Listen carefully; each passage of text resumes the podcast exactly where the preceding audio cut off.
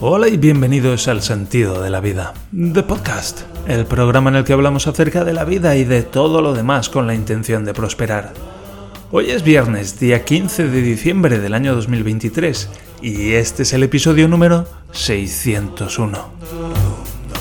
Todos nos hemos preguntado. Si todos nos lo hemos preguntado alguna vez, ¿quién habrá ganado el sorteo del capítulo número 600? Bueno, pues en un momento más revelaremos ese misterio. Gracias por acompañarme un episodio más en este camino de prosperar. Hoy tenemos algunos temas interesantes y navideños, pero antes recordad que podéis contactar conmigo a través del sentidodelavida.net barra contacto. Y bien, antes de cualquier otra cosa, vamos a ir con el resultado de ese sorteo del capítulo 600. Hago un poco recordatorio que cualquiera que me escribiera a través del formulario de contacto, el sentido de la vida.net barra contacto, entraba en el sorteo de una hora y media conmigo. En principio, pues para prosperar juntos. Y mm, bueno, pues ah, el número de participantes ha sido abrumador, ha sido de uno y un poco así como que no estoy seguro de si se quería presentar al sorteo o no. Le, tuve que escribir de vuelta y preguntar, oye, pero ¿te, ¿quieres participar en el sorteo? Me dijo, ah, pues sí, venga, vale. Y bueno, pues ha resultado ganador. Así que muchas felicidades, Carlos, por, por, por haber ganado por incomparecencia de la competencia. Es uno de los mejores, una de las mejores maneras de ganar, la verdad. Y tiene mucho mérito, tiene mucho mérito. Eres el único que se ha atrevido. Así que bueno, pues ya me he puesto en contacto contigo y vamos a quedar en un día y una hora para poder materializar esto. Así que, bueno, pues muchas gracias a, los participantes. Y también mencionar que yo podía, mm, podía haber obviado el hecho de que solo ha habido una persona que ha participado. Es decir, podía haber dicho, bien, ha llegado el capítulo 600 y he realizado el sorteo y el ganador es este pero quiero decir, apreciáis la, apreciáis la sinceridad, apreciáis la, la, transparencia cuando digo solo se ha presentado una persona y bueno, pues esta persona naturalmente ha ganado el sorteo. En fin, ya digo, ya queda atrás el sorteo y vamos a ir, vamos a ir con un par de cosillas. El tema central de hoy es la Navidad en Alemania. Hoy vamos a profundizar de nuevo antes de leer un nuevo capítulo del Big Crunch, en la, Navidad en Alemania, en esta última, este último episodio que voy a dedicar a este asunto, por lo menos este año. Y antes de eso quería mencionar algo que me ha llamado mucho la atención y es, es un poco una, una salida del tono habitual del podcast, incluso del sentido de la vida en general, porque a lo largo de, los años, una de las señas de identidad de este sitio ha sido la de, no meterse en política. ¿Vale? porque, no sé, en temas de política y religión como que escalan muy rápidamente las emociones y yo no tenía en aquellos entonces pues ninguna ganas y de hecho es un poco una prueba de prosperidad que, que yo entré ahora en un tema como este aunque es un tema un poco neutro digamos vale pero lo tengo que decir, porque el otro me llamó mucho la atención y quiero saber si a alguien más le ha llamado la atención como a mí.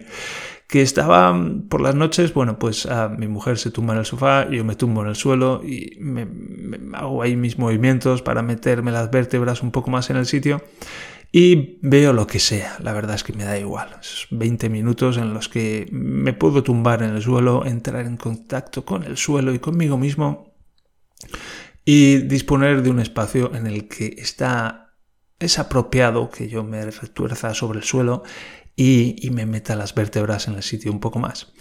Y a mi mujer le apetece ver las noticias y yo digo, venga, pues vamos a ver las noticias. Y vemos el Tagesschau. El Tagesschau es como el telediario de la 1, una cosa así como muy seria, donde con mucho tono azul, pues se muestra, ya estoy dando algunas pistas, se muestra la, bueno, las, las, las noticias, las últimas noticias, según esta gente de la primera.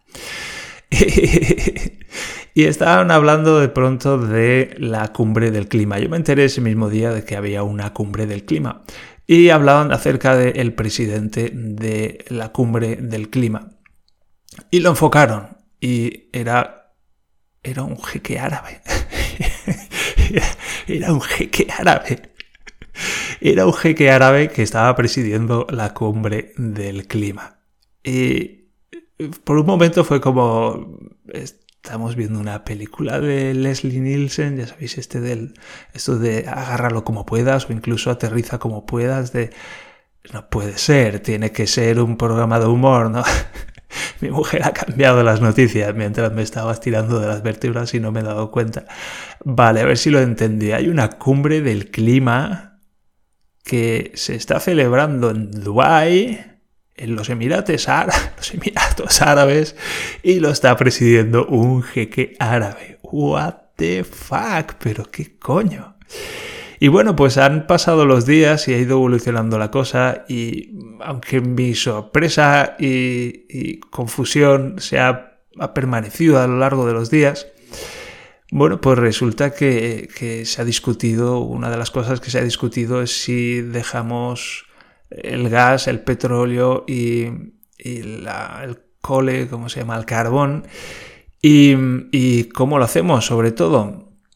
Y bueno, pues todo esto lo ha presidido un jeque árabe de una nación que, bueno, pues su riqueza proviene básicamente del petróleo y del comercio con el petróleo, que oye, está muy bien, solo que yo solo digo que llevamos 100 años haciendo esto de quemar petróleo y que, bueno, pues em, el aire es como nuestro principal alimento y que somos como peces que están enturbiando y contaminando su propia pecera, porque si ves esto desde el espacio, pues es una bola que es una pecera, básicamente. Y, bueno, que de alguna manera un jeque árabe presida, no es como un poco absurdo, es como un poco absurdo, como divertido por absurdo. En fin, ¿os ha llamado la atención también a vosotros esto? Entiendo que hay muchas cosas más detrás de esto, pero wow, no sé. Es como muy simbólico, ¿no? Bien, voy a pasar directamente a la Navidad en Alemania porque mm, si no, no me va a dar tiempo a hacerlo todo. Mi hijo hoy no ha ido a la quita, Mm, lunes, martes y miércoles sí, el jueves ya parece que se le atraganta y aunque hemos conseguido que vaya hasta allí, ha ido mi mujer porque solo quería ir con ella y pues media hora después se han vuelto y mi mujer está destrozada y ha dicho que no podemos seguir así. Y digo yo que si no podemos seguir así, pues habrá que cambiar, así que la pregunta es, ¿cómo cambiamos? ¿Y hacia dónde? trago difícil, o tal vez no, vamos a, Vamos a descubrirlo al finalizar este podcast, por lo menos yo. Bien, Navidad en Alemania. Aquí hay algunas cosas claves de la Navidad en Alemania. Quiero decir, Alemania es básicamente como España, un país en el que vive gente y hay unas ciertas costumbres. Y pues muchas de estas costumbres se comparten. Y una de estas costumbres que se comparten es la Navidad, porque bueno, aquí la gente sobre todo en el sur de Alemania, en Baviera, pues eh, la gente es como muy católica, pero mucho. Y bueno, pues hay como siete puntos claves. Los primero es el mercado de Navidad, el llamado Weihnachtsmarkt que bueno, son famosos por todo el país y están llenos de puestos de comida, bebida, artesanía, ese tipo de cosas. Ya estuvimos hablando de esto el otro día, así que pasaré al segundo punto. Decoración y árboles de Navidad. Bueno, todo se adorna festivamente como en España, poco que hablar acerca de esto. El Adviento. El Adviento es un punto clave del que también estuvimos hablando el otro día. Se celebran con las llamadas coronas de Adviento y con los calendarios de Adviento que lo que hacen es contar los días hasta Navidad. Hoy a mi hijo en su calendario de Adviento le ha salido un cono de tráfico. Estaba como entre encantado y un poco, y un poco decepcionado. Bien, comidas típicas en esta época. Em, el Stollen, que es un pan dulce, que son como las torrijas de toda la vida. Las galletitas de Navidad, que se producen aquí en cantidades industriales. Y el Glühwein, que es un vino calentorro especiado. Lo pondremos así. Bien, día, días cumbre. Tenemos el Nikolaus Tag, que es el 6 de diciembre, es el día de San Nicolás. Y el San Nicolás es como una suerte de Papá Noel que trae dulces y pequeños regalos a los niños. El día 6 de diciembre. Luego está la celebración principal, que es la Nochebuena, el 24 de diciembre, con cena familiar y regalos y toda la pesca. Y luego pues tenemos como último punto señalable la música y las canciones, con sus villancicos tradicionales, música de Navidad, etc., igual que en España. Bien, días clave. 6 de diciembre llega San Nicolás, el llamado Nicolaus. Tiene aspecto así de Papá Noel, ¿vale? Es difícil distinguirlos. Si los pones uno al, lado de otro es difícil distinguirlos. El, San Nicolás, el Nicolás tiene un poco más pinta de, de, papa, de, apóstol del papa, mientras que, bueno, Papá Noel es un poco em, eso, el hombre recordete que va en el trineo tirado por, por renos. Nicolaos llega el 6 de diciembre, como digo, y trae poca cosa. Trae dulces, frutas, nueces y pequeños regalitos. Ah, está asociado con la bondad y la generosidad. En la Nochebuena, el 24 de diciembre, llega el plato fuerte, que es el Christkind, el niño Jesús. Algunas fuentes, como mi. Porque, claro, Christkind kind aquí es neutro. No es. Kind es niño, pero no es ni niño ni niña, es neutro, se dice das Kind. Entonces Christkind digamos que queda muy ambiguo y depende de la fuente que, consultemos. Yo por ejemplo he consultado como tres fuentes diferentes. Dos personas me han dicho que el Christkind es el niño Jesús, es un niño y mi suegro me ha dicho que es una niña. En fin, cada, cada uno cada uno se lo monta como quiere. En principio contamos que aunque el Christkind es el niño Jesús. Trae sus regalazos el 24 de diciembre en Nochebuena. Y bueno, pues en, especialmente en el sur de Alemania el Christkind es el que parte la pana en cuanto a regalos. Es el que trae todo, todo el temita bueno. Luego está Papá Noel que hace competencia al Christkind, especialmente en el norte de Alemania, en lugar de traer los regalos el Christkind, los trae Papá Noel. ¿Sabes? Esa parte del norte de Alemania que está un poco como más mm, americanizada, pues ahí llega eh, Papá Noel en lugar del Christkind. Supongo que hubo ahí un, dilema, unas negociaciones y entre Papá Noel y el Christkind se repartieron el territorio. Y luego hay una figura muy curiosa que es el Krampus, que mm, se le asocia, pone aquí, con la festividad de San Nicolás, el 6 de diciembre. Y el Krampus es como un San Nicolaus, un Nicolaus hijo de puta. ¿Sabes? el, el Nicolaus es el que trae los regalos a los niños que se han portado bien y el Krampus es el bicho que se utiliza para acojonar a los niños que se han portado mal. Hmm. ¿Qué más? Más puntos clave.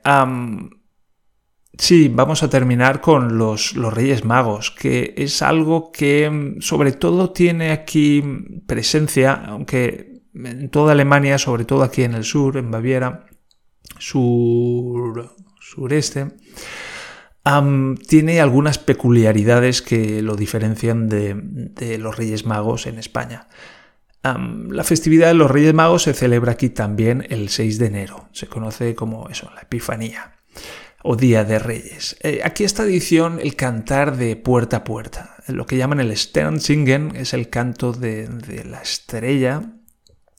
Y los niños se disfrazan como los Reyes Magos y van de puerta en puerta cantando villancicos y recitando poemas. Tengo que decir que yo no lo he visto nunca, así que bueno, no sé hasta qué punto esto es muy popular, pero sí que he oído hablar mucho de esto. Tal vez este año tenga la oportunidad de verlo. Durante este Sternsingen, los niños em, recolectan donaciones para obras de, de caridad y proyectos sociales. Además, también se ocupan de bendecir las casas y cogen una tiza y en el marco superior de la puerta escriben las letras C más M más B junto con el nombre del año. Es como una bendición que dura un año. Al año siguiente hay que renovarla, es un poco como la ITV de la casa. Y, y CMB son las siglas de Casper, Melchor y Baltasar, pero además son las, las siglas o las... Sí, eso, de Christus Mansionem Benedicat, que es Cristo bendiga esta casa y además el año nuevo. Y luego también, aunque no es tan común como en España, también aquí se come rosca de reyes. Así que bueno, con esto ya tenéis unas buenas pinceladas acerca de cómo funciona la Navidad en Alemania. Si me entero de alguna cosa especial llamativa, pues completaré esta información que he tenido a bien facilitaros. Y dicho esto, vamos a leer el capítulo de hoy, un momento, el capítulo de hoy de The Big Crunch. Vamos dentro música porque vamos a proceder con la lectura del capítulo 23 antes de que termine de grabar este capítulo y tenga que bajar a enfrentar el desagradable asunto de que el desagradable hecho de que mi hijo no va a la quita. Bien, uh, mucho mejor que el dolor y la angustia, claro que sí.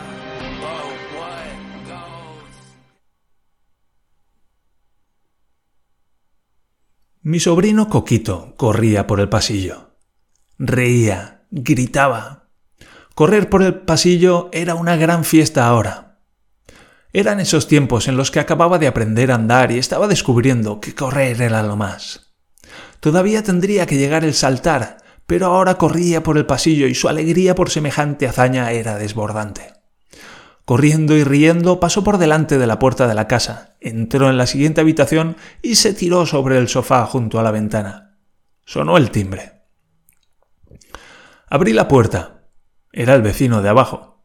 Me pregunté qué tripa se le habría roto esta vez. Era un tipo alto, bien parecido, más o menos de mi edad, tal vez algo más joven. Me preguntó con cara de haber visto un fantasma si alguien si había alguien corriendo por el pasillo. Yo llevaba allí siete años viviendo y nunca había corrido por el pasillo. Había hecho algunas sesiones de hipnosis que habían sonado como exorcismos, pero nunca había corrido por el pasillo. De hecho, tenerme de vecino era algo así como convivir con un monje. Le miré y le dije que sí, que había alguien corriendo por el pasillo. De algún modo pude ver que se encendía por dentro, como si hubiera estado en su casa durante un par de minutos preguntándose incrédulo si había alguien corriendo por el pasillo. En algún momento se había calentado lo suficiente como para salir afuera, subir las escaleras y llamar al timbre dispuesto a una confrontación vecinal.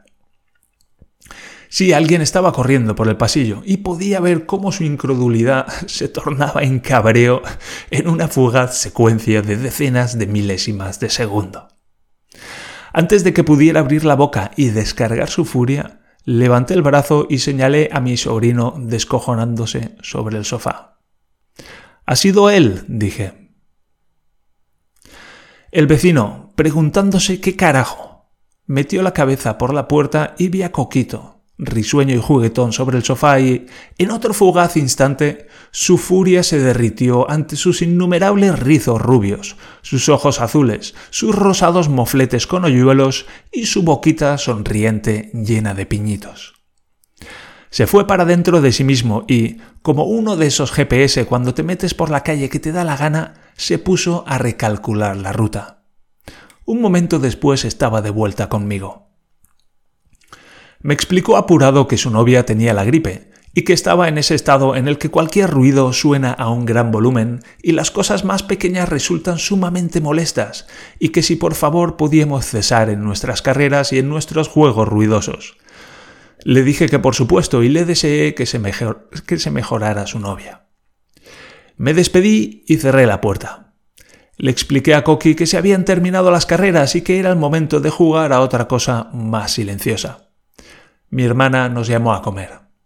Me quedé reflexionando acerca de ese estado en el que las pequeñas cosas resultan molestas y los ruidos atronadores. Empezaba marzo de 2016. Llegaban las fallas. Yo caminaba por las calles aterrorizado. Los petardos sonaban con cadencia de uno cada diez segundos. Todavía se pondría la cosa mucho peor. Entonces me di cuenta de que llevaba 25 años en ese preciso estado, en ese estado en el que las pequeñas cosas resultan sumamente molestas, en el que los pequeños ruidos resultan atronadores y los grandes aterradores. como en una gripe de 25 años, crónica, tan profunda y duradera que hacía ya 20 años que se había convertido en normal para mí, en mi manera de ser y estar, en ese estado de resaca perpetua, con un fondo de angustia y malestar permanentes, con unas ganas de vomitar continuas que, de algún modo, había aprendido a gestionar hasta el punto de poder comer casi normalmente. Llevaba ya casi 60 sesiones de rehabilitación fisiológica y estaba empezando a levantar cabeza, y estaba comenzando también a darme cuenta de lo mal que había estado durante todo ese tiempo. Estaba saliendo del hoyo, y cuanto más salía, más me daba cuenta de lo profundo que era. Cuanto más me daba cuenta de la profundidad de toda aquella mierda, más triste me sentía. Aunque se trataba de un sentimiento extraño y todavía por identificar para mí entonces. Era como el aire. Había estado allí todo el tiempo. Había vivido sumergido en él esos 25 años. Solo entonces estaba empezando a darme cuenta.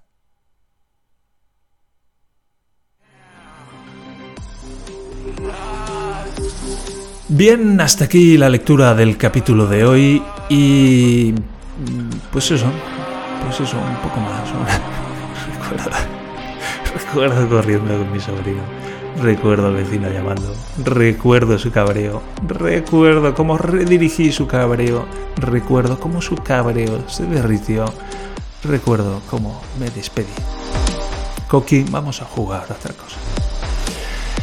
60 sesiones de rehabilitación fisiológica, creo que esas fueron todas, pero en el próximo capítulo sabremos más. Eso será el lunes que viene, sí, porque estoy grabando esto el jueves, pero tú lo estás oyendo el viernes y ya me toca despedirme para el fin de semana, así que que pases muy buen fin de semana.